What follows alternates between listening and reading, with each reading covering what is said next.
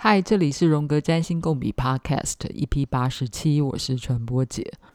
很奥妙的事情是，这两天我的心流一直指向一位知名的墨西哥艺术家弗列达·卡罗 （Frida Kahlo）。嗯，我想可能不少听友都听过这号人物。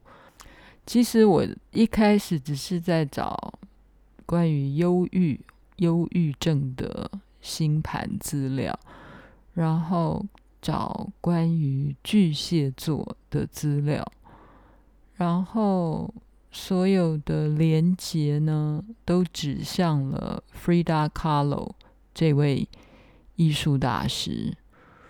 我今天就用这种比较尴尬的巨蟹摩羯轴线的速度，就有点冷、有点慢的语速来说一下这个 Frida Kahlo 的故事。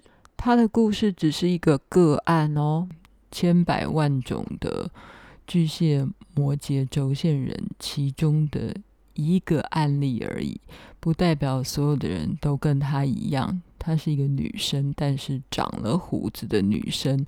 我想很多人应该都看过这个墨西哥艺术家的自画像。大家有兴趣的可以去 Google 她一下。Frida 是一九零七年的七月六号出生，太阳落在巨蟹座，合上木星跟海王星跟北交点，毋庸置疑，她就是一个。巨蟹人哈，我想，嗯，到底大家都说你是什么人？我好像之前也说过，甚至于唐綺阳国师也说过，只有只要你有一颗星掉落在某一个星座，你就可以自称自己是什么人。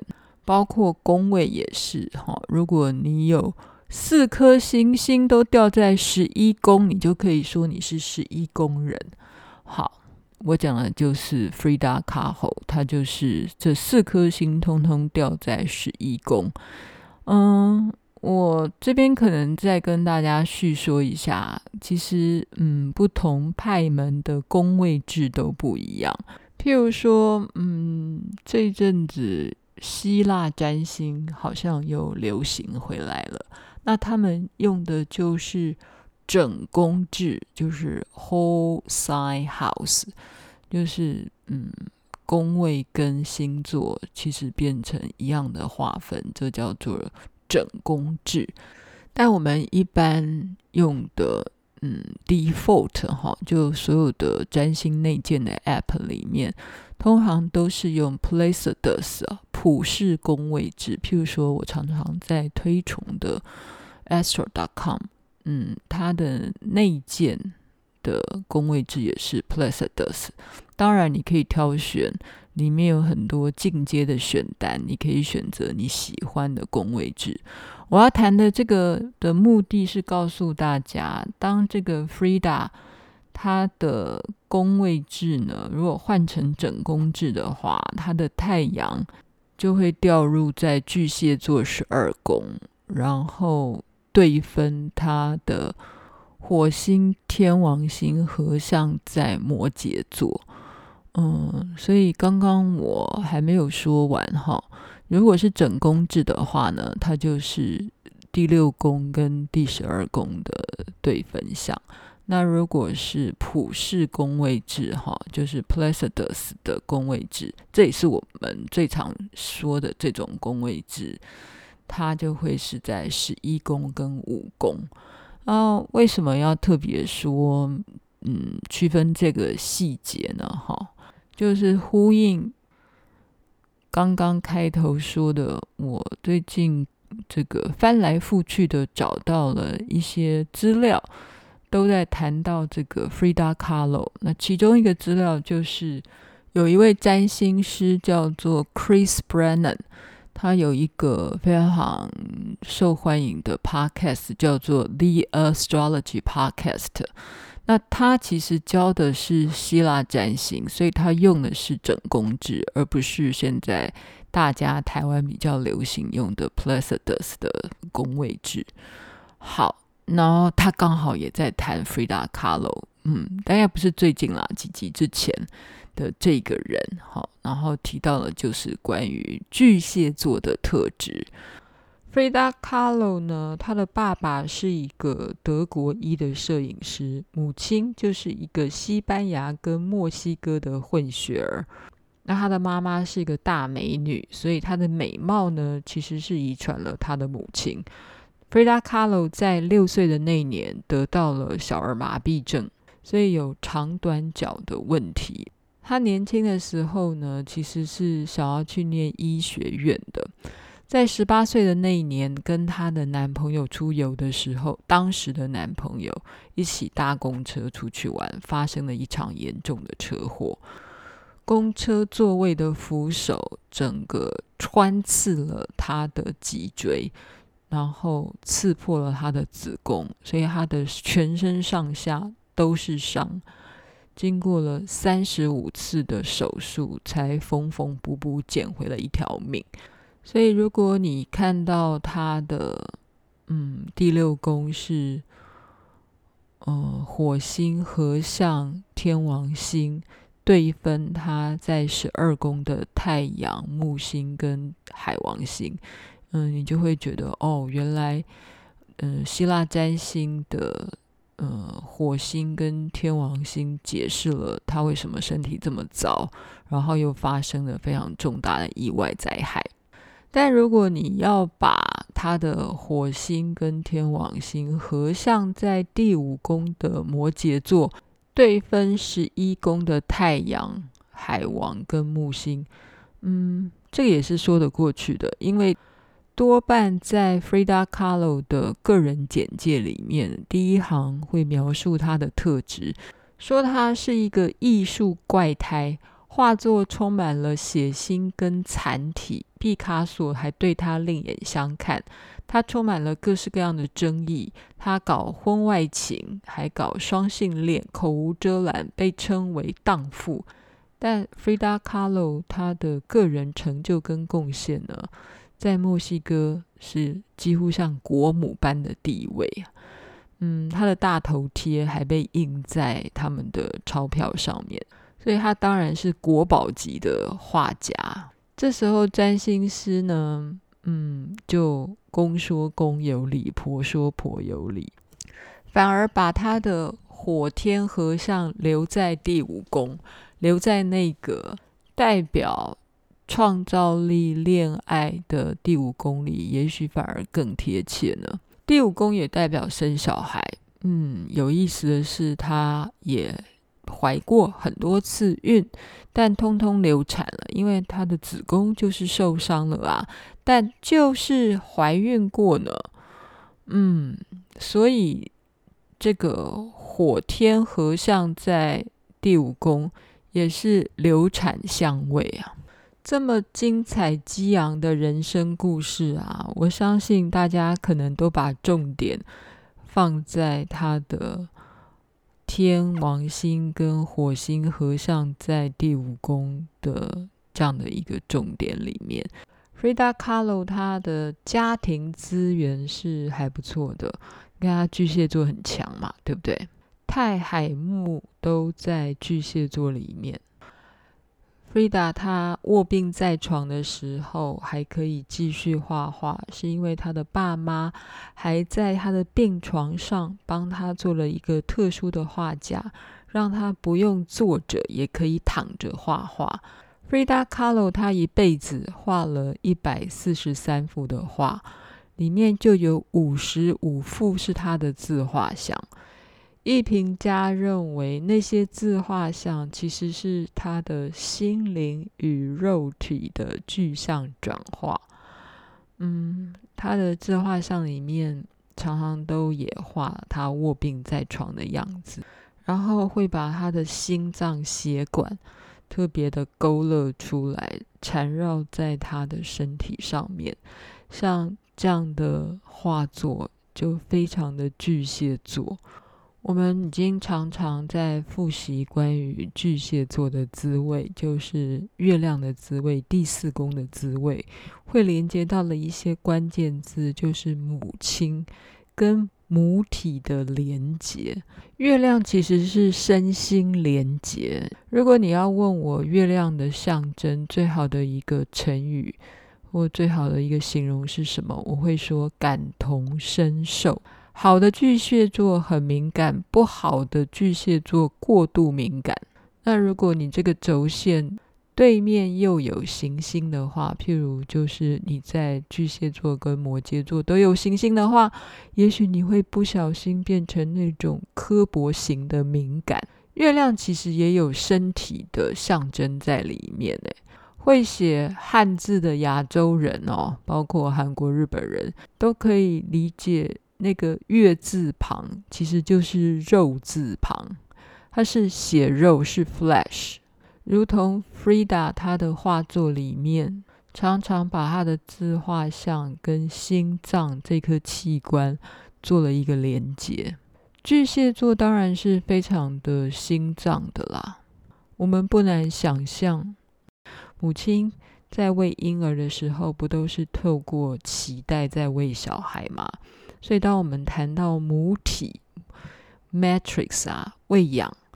就是母体喂养着分出去的小婴儿们啊，那个骇客任务的 Matrix 不就是一个母体供应的某一个机构所有的机制嘛？它的傀儡们嘛？世界万物都要靠母体的养分来供养，好比土地也供养着万物生灵，家更是供养我们的一个所在。巨蟹座第四宫月亮，不就是代表着家、土地那些喂养我们的所在，也跟根源有关。就是一个小孩连着一个脐带到母亲的身上，谈的也就是关于根源的概念。所以巨蟹座是家，是土地，能够喂养我们的资源。所以，当然我们会想到的是母亲。母亲的特质呢，就是那种柔软的、慈爱的、谦虚的、需要的，或是被需要的。嗯，但不要忘记了，巨蟹座它是有一个壳的，所以巨蟹座有时候我们又觉得它是一个很保护的概念，保护的太过多了，就会变成自私啊。好。巨蟹座的人也许喜欢跟同温层小圈圈的人在一起。其实 Frida 她自己也说，她多半的时候是孤独一个人的。虽然你看她外显的人生的经历这么的疯狂跟丰富，但她在作画的当下，那是一个非常孤独的活动。Frida Kahlo 她说。他是他自己的缪斯，意思是，嗯，他创作的动机跟创作的灵感是来自他自己。当我们谈谁是谁的缪斯的时候啊，通常都是指某个女人作为某个男性创作者的缪斯，作为他的灵感的来源，但在。这个二十世纪初啊，这个 Frida Kahlo 她开始作画的时候，她还是被说成她是 Diego 的太太，她是某画家的太太，她还难以用自己是一个独立的女性画家的身份站出来。Frida 其实嗯、还算蛮特别的，就是。她其实是个大美女哦，你看她的照片啊，浓眉大眼，但是她的浓眉已经浓眉到一字眉，非常有男子气概的一字眉。然后她又长出一些很小的那种细的胡须，有些女生本来也会长胡子，但她常常就是故意把自己的自画像的胡子给加强、加大、加粗。所以就变成非常的雌雄同体的那种形象。Frida 本身也交往过很多女朋友，嗯，她的老公呢，Diego 一天到晚也在外面拈花惹草啦，所以 Frida 知道自己的老公一天到晚外遇的时候，甚至于外遇的对象还有自己的妹妹，她就非常的生气。有人说她可能是基于报复的心态，所以也在外面搞三年七哦。她交往的对象还有日本的艺术家，然后还有一位大他三四十岁的俄罗斯的政治呃革命家。他曾经描述自己的生活是做爱、洗澡、做爱。等到一九五三年，他已经四十六岁的时候，移植的骨头又发生了病变，右腿呢只好截肢。嗯，他当时已经陷入了很严重的忧郁症，曾经安慰自己来说。对他来说，有翅膀就足够了。把它割掉，我将飞走。这是他的想象力的一面。另外一面呢，他还还可以用假的义肢走路，然后用义肢跑到宴会上跟朋友跳舞。当然，在另一方面，他又非常的沮丧，非常的忧郁。几度都尝试要自杀，到了一九五四年，他死在了嗯出生的房子。那个房子现在已经变成有名的蓝屋子，变成他的博物馆。他最后的遗言是：“我希望快乐的离开，不愿意再来。”在她临终之前啊，其实她的丈夫，其实已经离婚的前夫，这个知名画家 Diego 里维拉，又跑回来关心她。然后过世之后呢，嗯，她非常的伤心欲绝。三年后，她也随他而去。Frida Kahlo 啊，才活了四十七年，但看起来。每一个阶段都活得这么的激烈、丰富、精彩，不足以形容他的生命历程。所以，天生的小儿麻痹又遇到后来的重创，然后让他可以从那种绝望的身体中活出这样的形状。当然，这有可能是一个典型的一百八十度对象的这种激烈的状态。但也许就因为落在巨蟹跟摩羯的这个轴线上，让他在这种极度的痛苦之中，受到身体的摧残的痛苦之中，还是可以把他的艺术作品实践出来。当然，他善用了那个很想活下去的动力，并不是每一个一百八十度激烈碰撞的人都有。这样的命运，或是这样的心理素质，可以这么的高度的实践自己的生命。嗯，刚才说了，需要把他身心的痛苦的感觉，通通把它展演出来，那就是要靠巨蟹座的对宫那个土星的力量。巨蟹座的公主星是月亮嘛？哈，主宰星是月亮。摩羯座的主宰星是土星 Saturn，这个轴线它其实也是家庭的轴线，就是四宫跟十宫的轴线。我们也常常会说这叫做父母轴线。嗯，过去的传统的占星会认为第十宫代表的是父亲，第四宫代表的是母亲。虽然后来又有一些讨论，我们之前也常常说。丽兹格林认为十宫代表的是母亲，但这些争论都很好，就代表十跟四宫其实就是有天跟地的概念。巨蟹座很像是柔软的梦乡，月亮的象征，也就是潜意识是丰富的、充满想象力的。母亲当然是一个很滋养、慈爱。温暖的一个象征，它的对面摩羯座是土星，哎，土星是节制的，它是踏踏实实要你脚踏实地把它实践出来的。再来复习一下利兹格林怎么描述摩羯座：我们会发现摩羯座的象征符号最先是一个下半身呈现海怪尾巴的形象。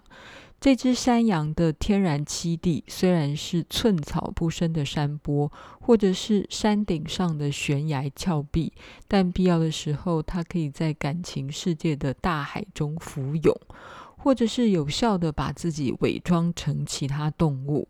所以，其实摩羯座也是会变身的，哈。嗯，在罗马神话里面啊，摩羯座的象征。叫做雅努斯，好，它是另外一个代表摩羯座的一个神祇。雅努斯有两颗头，这两颗头有一颗可以往前看，然后有一颗可以往后看。据说这是为了要守护人的来处和去处啊，意思就是过去跟未来呀，所以它有两副面孔。这个来处去处就有意思喽。嗯，跟时间轴有关系。过去我们常常说土星就是要熬到你老年的时候才会开花结果，就是这个意思啊。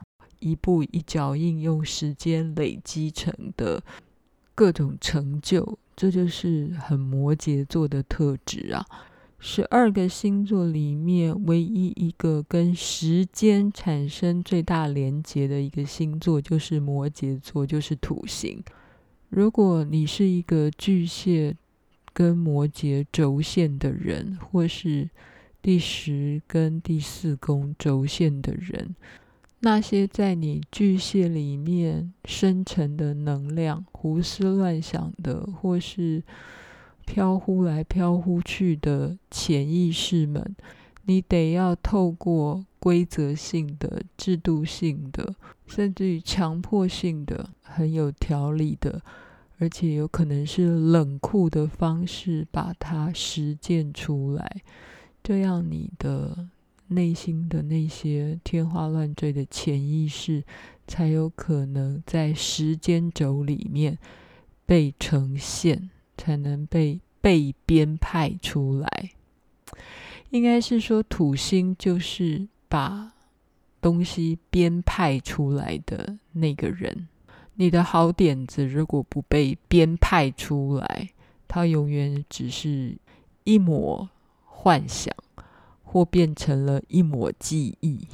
当然，要把你的想象力或创造力给实践出来的，也许不只是你的土星而已，你可能要靠你的火星。火星很像燃料啦，哈，没有那个。点燃你的那把火，你有可能一点动力都没有，连想出门的动力都没有，甚至于你偶尔也要靠一点，嗯，天王星的爆冲。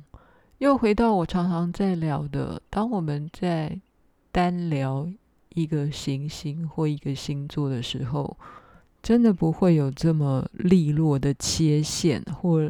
一些简化的形容词让你傻傻的代入，比如一些课本会说：“哦，巨蟹座就是很有保护色彩。”然后，难道天蝎座没有保护色彩吗？天蝎座也许保护的更多吧，因为他才是那个神秘兮兮的人吧。那双鱼座呢？那双鱼座难道没有保护色彩吗？有啊，双鱼座就是装傻，装成一片，跟所有的人都一片好在一起，那是他的保护色彩。所以，嗯，有时候我们在区辨什么星座的特质的时候，可能还是有很多细微的东西可以继续的延伸跟想象的啊。甚至有时候我们还要利用别的星座或行星来做更细致的定义。譬如有人来区辨巨蟹座跟双鱼座的差别，就有人说，嗯，巨蟹座跟双鱼座一样乱七八糟，有差别的地方是巨蟹座比双鱼座的界限维持得更好一点点而已。那巨蟹座跟天蝎座又有什么差别呢？巨蟹座是 defensive，那天蝎座是 offensive。巨蟹是内缩性的防御，那天蝎是攻击型的防御，嗯，所以这边的举例就是表达这些星座们或行星们，他们是相互来定义彼此的，嗯，你觉得呢？好喽，这一两个礼拜我又陆续的收到一些新听友或是旧听友的讯息。有一些是，嗯，像是分享笔记一样的，寄了他的梦给我。我觉得我们今天谈的月亮，其实也是一个记梦的功能。然后你也很棒，你把它写下来，的确是需要一点执行力的功能。如果你能够持之以恒啊，也许你未来就可以出一本梦书了，你个人的捕梦日记。另外也有一些新加入的朋友，或是第一次写留言给我的朋友，谢谢你赞同这个精神出轨的价值。嗯，我当然是一个非常意识流的人啦，从第一句到最后一句都是想到什么说什么的喃喃自语，没有脚本，没有结构。今天说话可能有点慢。但我之前也常常说了，欢迎大家自动把语速乘以一点二倍或是两倍来收听。嗯，批评指教，请你上传播姐实验室脸书。也希望大家偶尔呢，可以如同天王星或火星般的动力，直接请我赞助我喝咖啡。传播姐也是需要一些资源。一些燃料，才能让我如摩羯座般的持之以恒。我们下次见，拜拜。